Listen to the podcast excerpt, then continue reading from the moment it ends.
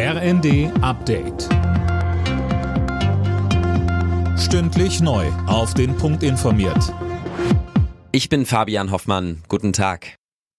Unverhältnismäßig und überzogen. Verkehrsminister Wissing hat den angekündigten Megastreik der GDL bei der Bahn scharf kritisiert. Er habe null Verständnis für diese Form der Auseinandersetzung im Tarifstreit, sagte Wissing im ZDF.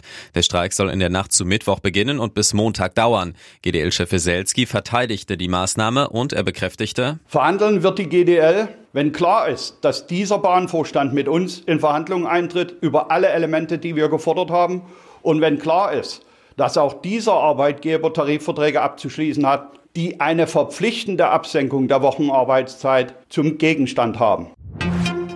Mehr als eineinhalb Millionen Menschen in Deutschland sind alkoholabhängig. Das hat eine Auswertung der Krankenkasse Barmer ergeben. Philipp Rösler mit den Details. Im Jahr 2022 wurden demnach über eine Million Männer und fast eine halbe Million Frauen mit Alkoholsucht behandelt. Gegenüber den Vorjahren war das ein leichter Anstieg.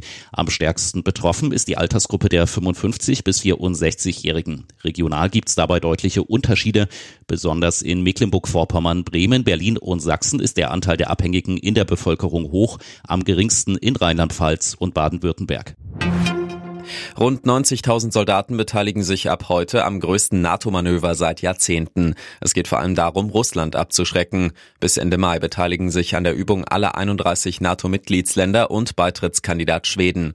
Bundesverteidigungsminister Boris Pistorius sagt im ZDF. Es geht weniger darum, sich konkret auf einen Angriff äh, vorzubereiten oder einzurichten, aber damit rechnen muss man. Und wenn man mit etwas rechnen muss, sich auf eine Gefahr einstellen muss, von der man nicht weiß, ob und wann sie eintritt, dann heißt das, man muss sich dafür wappnen.